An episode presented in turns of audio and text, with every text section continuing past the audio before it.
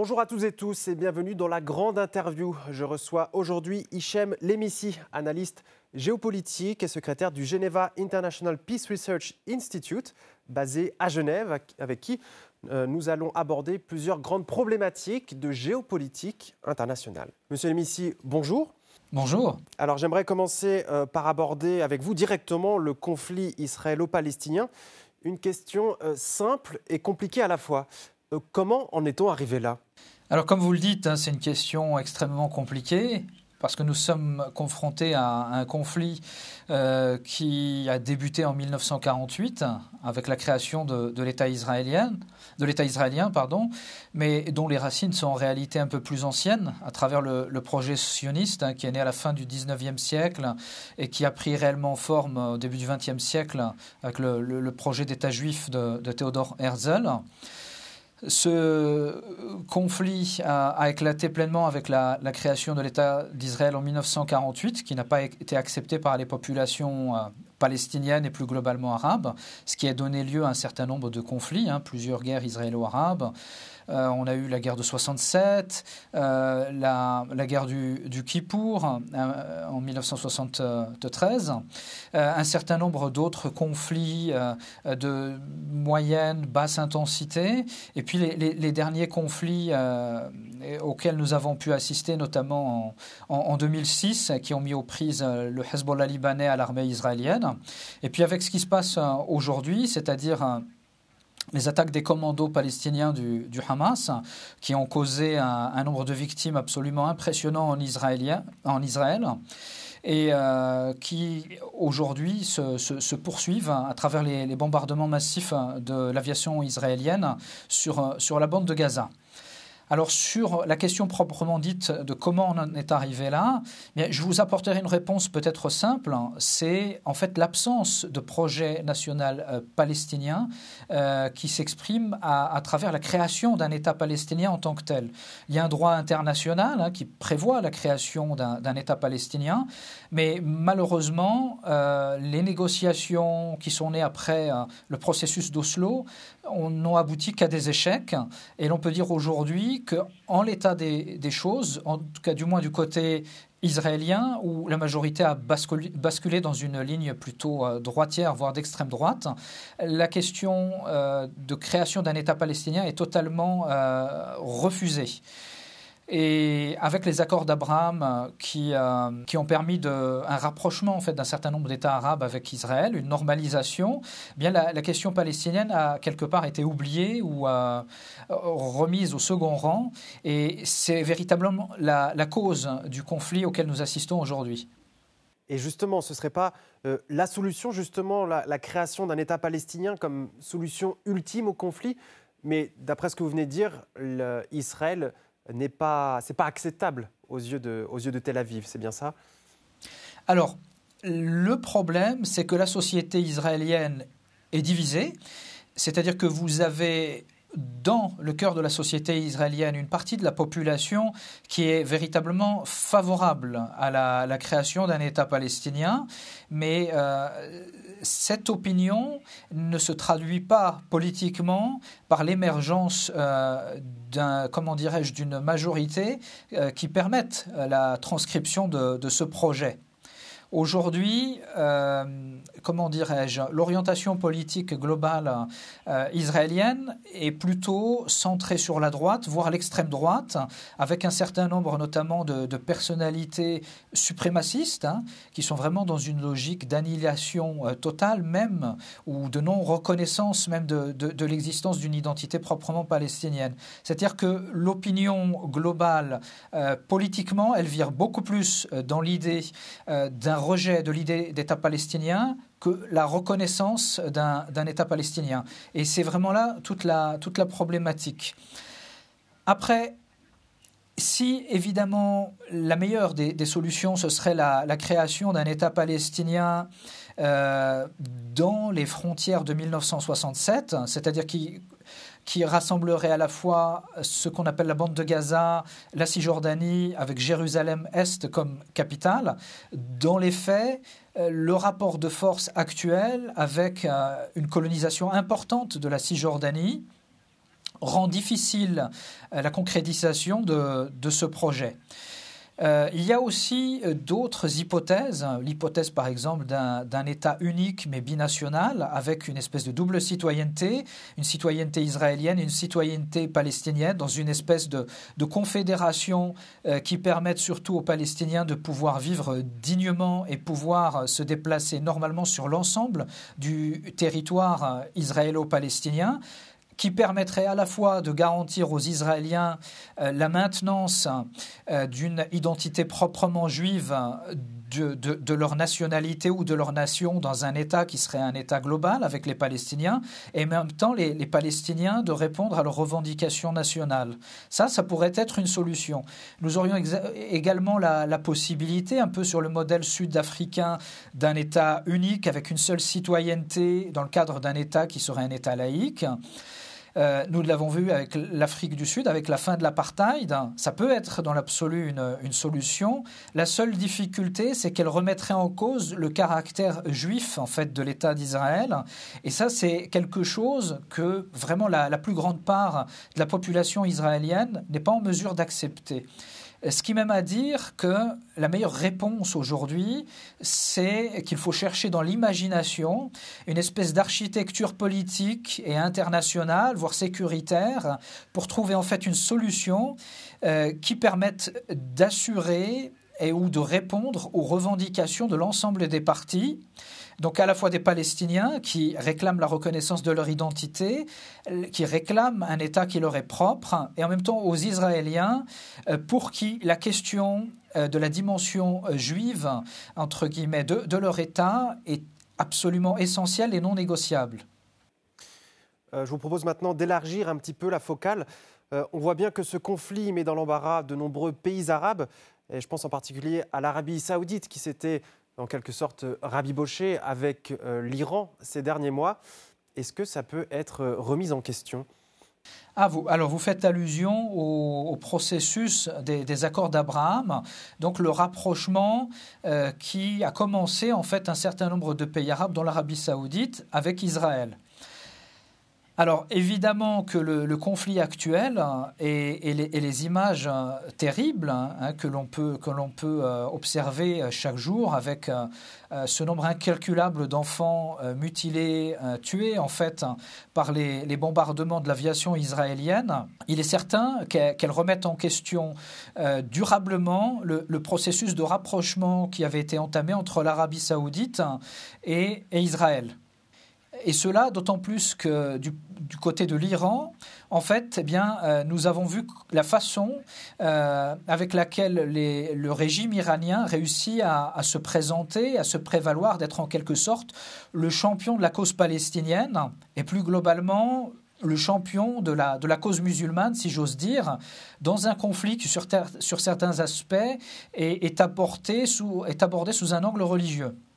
Et c'est là, en fait, que se pose un problème. C'est parce que l'Arabie saoudite, en tant que pays gardien des, lieux saints de, l'islam, de la Mecque et Médine, en fait, est obligé, euh, d'une certaine façon, de, s'aligner sur les positions de l'Iran et ne peut pas euh, laisser l'Iran se positionner proprement comme le défenseur principal de la, de la cause palestinienne. Et du coup, les Saoudiens sont obligés de leur côté de faire de la surenchère, même si pour le moment ils ont été relativement euh, discrets dans la communication mais ils ont très clairement fait comprendre qu'ils prenaient leur distance, durablement vis-à-vis du, processus des accords euh, d'Abraham. Voilà. Et pour ce qui concerne les autres États arabes, alors il faut prendre en considération le fait que globalement, les, les régimes recherchent de toute façon la, stabilité et ne sont pas prêts à s'engager dans un conflit, dans une guerre avec Israël, ou bien dans euh, des relations plus tendues avec Israël. Mais ils sont obligés de faire en même temps euh, avec leurs opinions publiques qui sont extrêmement colériques hein, à l'égard de ce qu'il se passe aujourd'hui. On le voit à travers euh, les manifestations très importantes euh, qui ont eu lieu dans l'ensemble de l'Égypte, qu'on en a vu en Jordanie, notamment à Amman, hein, où il y a eu des, attaques hein, contre l'ambassade d'Israël en Jordanie. Vous avez eu des manifestations massives au Maroc, euh, pays qui a, euh, comment dirais-je, qui est engagé dans le processus le plus abouti, hein, dans la normalisation avec israélienne, euh, avec, Israël, pardon, et euh, où on a même assisté à un, partenariat sécuritaire entre le Maroc et Israël, et eh bien même dans ce pays, euh, la population extrêmement opposée et euh, s'est exprimée à travers des manifestations absolument spectaculaires, notamment à Rabat et à, Casablanca. La colère est très forte et les peuples exigent en réalité une réponse beaucoup plus ferme de la part des pays arabes à l'égard d'Israël. Alors vous avez parlé des manifestations euh, envers la Palestine. Alors il y en a également en France, mais celles-ci euh, sont la plupart du temps euh, interdites par l'exécutif. comment les autorités peuvent-elles se permettre d'ignorer cette mobilisation pro-palestinienne? Bien, vous, vous posez une question qui, qui peut interpeller parce que l'on peut comparer en effet ce qu'il se passe et ce qui se déroule en France et la situation qui prévaut en Angleterre. Vous voyez très bien qu'en Angleterre, les manifestations sont tout à fait autorisées, les manifestations sont extrêmement importantes, ce qui euh, démontre qu'en réalité, euh, les opinions occidentales, eh bien, globalement, expriment une certaine colère hein, vis-à-vis de, la répression israélienne euh, qui est exercée à l'encontre des populations palestiniennes. Alors certes, vous pourrez dire que dans les manifestations en Angleterre, il y avait une partie importante de, des manifestations qui, sont, euh, soient composées de, populations d'origine arabe ou musulmane, mais euh, ce serait caricatural de dire que ces populations que, euh, soient les, les, les, seules constituantes de ces manifestations. Dans le cas de la France, on comprend très bien que le gouvernement s'est engagé euh, dans, le, comment dirais-je, dans la guerre de l'image, dans euh, un positionnement qui soit très pro-israélien et qui exprime en fait son, son soutien très fort à Israël à travers l'interdiction des manifestations. Cependant, euh, l'on peut analyser aussi les choses d'une façon un peu différente. C'est lorsqu'on voit que Macron, qui était aujourd'hui euh, en Terre Sainte, c'est-à-dire entre Israël et la, Palestine. Alors certes, rencontre le Premier ministre israélien, exprime un, soutien à Israël, mais euh, de même, euh, Emmanuel Macron est le seul dirigeant occidental à avoir décidé de rencontrer à Ramallah euh, le président de l'autorité palestinienne avec autant de, déférence et surtout un, un, discours de rappel de la nécessité de création d'un État palestinien. Donc on a espèce d'un en même temps entre d'une part un, pouvoir français qui interdit les manifestations euh, en France et qui exprime une solidarité très forte à l'égard d'Israël et qui, euh, sur le plan de l'image à l'international, en allant euh, euh, exprimer un, discours d'exigence euh, dans l'idée de création d'un État palestinien rencontrant M. Mahmoud euh, Abbas démontre que la France se distingue des autres puissances occidentales. Alors j'aimerais maintenant changer de thématique et passer aux problématiques africaines. En effet, le continent africain a vécu ces derniers mois de nombreux, de soulèvements, de nombreux coups d'État qui ont eu lieu sur le continent africain ces derniers mois avec la plupart du temps, euh, on entend le même refrain, ce rejet euh, de la France en, Afrique occidentale. Euh, à quoi cela est-il dû? Alors effectivement, comme vous le dites, hein, nous assistons en Afrique à un profond rejet de la présence française. Alors, ce rejet est lié à des éléments historiques que l'on doit confondre à, travers le statut d'ancienne puissance coloniale de la France. Alors la France n'a pas été la seule puissance euh, coloniale en Afrique. Hein. Nous avons une autre grande puissance coloniale qui est, évidemment l'Angleterre, enfin le Royaume-Uni plus globalement. Mais à la différence de la France, euh, le Royaume-Uni s'était euh, retiré euh, assez largement du continent africain. Du moins, il n'y avait plus de présence africaine, présence militaire continue en Afrique. Et il n'y avait pas une, politique d'ingérence, disons, aussi poussée que celle qui était entretenue par la France au lendemain des indépendances africaines. Donc ça, c'est un élément d'explication du, pourquoi il existe en fait un, un, certain rejet en fait de la France qui s'est cristallisé à travers le temps avec un rejet des bases, des, bases, militaires françaises en Afrique, et puis aussi euh, le, rejet des, régimes africains soutenus en fait directement par la France, et puis surtout cette dimension symbolique un peu humiliante pour les États africains, qui est celle du franc CFA, au moment même où la France en plus abandonnait la, le franc et passait à l'euro. Donc ça, c'est une des clés d'explication. Une autre clé d'explication euh, est qui n'est pas assez prise en considération par les analystes français, ce sont les conséquences euh, de l'assassinat du colonel Kadhafi, donc l'ancien dirigeant libyen, qui jouissait d'une euh, extrême popularité euh, dans toute la zone africaine francophone et dans un certain nombre d'autres pays africains. Euh, Kadhafi avait tissé des liens privilégiés avec un certain nombre euh, d'acteurs africains, les sociétés civiles. Il était présenté très positivement dans les médias et il était porteur d'un projet d'Union africaine, il parlait des États-Unis d'Afrique, et ce projet l'avait véritablement rapproché des, sociétés euh, civiles africaines.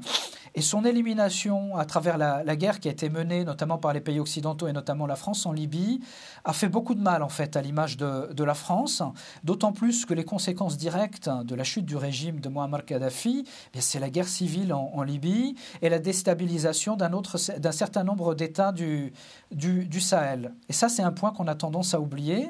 Et puis, un, élément aussi qui est aussi important, c'est qu'aujourd'hui, l'Afrique s'ouvre à la multipolarité et que la France n'est pas le seul acteur à intervenir. Vous avez les acteurs russes qui apportent des réponses sécuritaires à travers une collaboration militaire, une formation militaire qui est très appréciée des ventes d'armes à des prix relativement modestes par rapport aux concurrents occidentaux euh, qui lui donnent un avantage comparatif, le fait que la Russie soit en capacité d'apporter une aide alimentaire, et puis euh, le fait est qu'aujourd'hui, en termes, euh, comment dirais-je, d'investissement dans les infrastructures, vous avez quand même la Russie qui est le grand acteur aujourd'hui de la nucléarisation de l'Afrique, avec l'Égypte qui va acquérir des centrales nucléaires russes, l'Ouganda, il y a un contrat qui a été signé pour la construction construction d'une centrale nucléaire en Ouganda. Et puis surtout, c'est très symbolique, au Burkina Faso, où euh, le nouveau régime euh, qui est, qui est dans une logique un petit peu de défiance à l'égard de la France,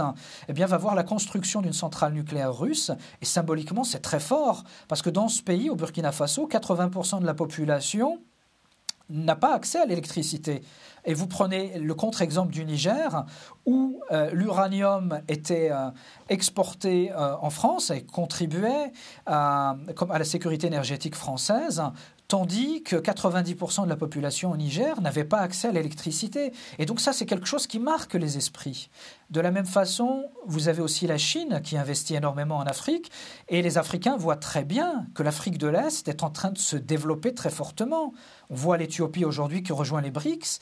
Euh, l'Éthiopie qui produit des voitures, euh, l'Éthiopie où a été construite par exemple la tour euh, la plus haute d'Afrique avec l'aide des Chinois. Vous avez le Kenya qui connaît un développement important dans les nouvelles technologies en lien avec, avec la Chine, la Zambie qui a vu un développement très important de ses infrastructures. Et tous ces exemples peuvent démultiplier. Et qu'est-ce qu'attendent les régimes africains globalement?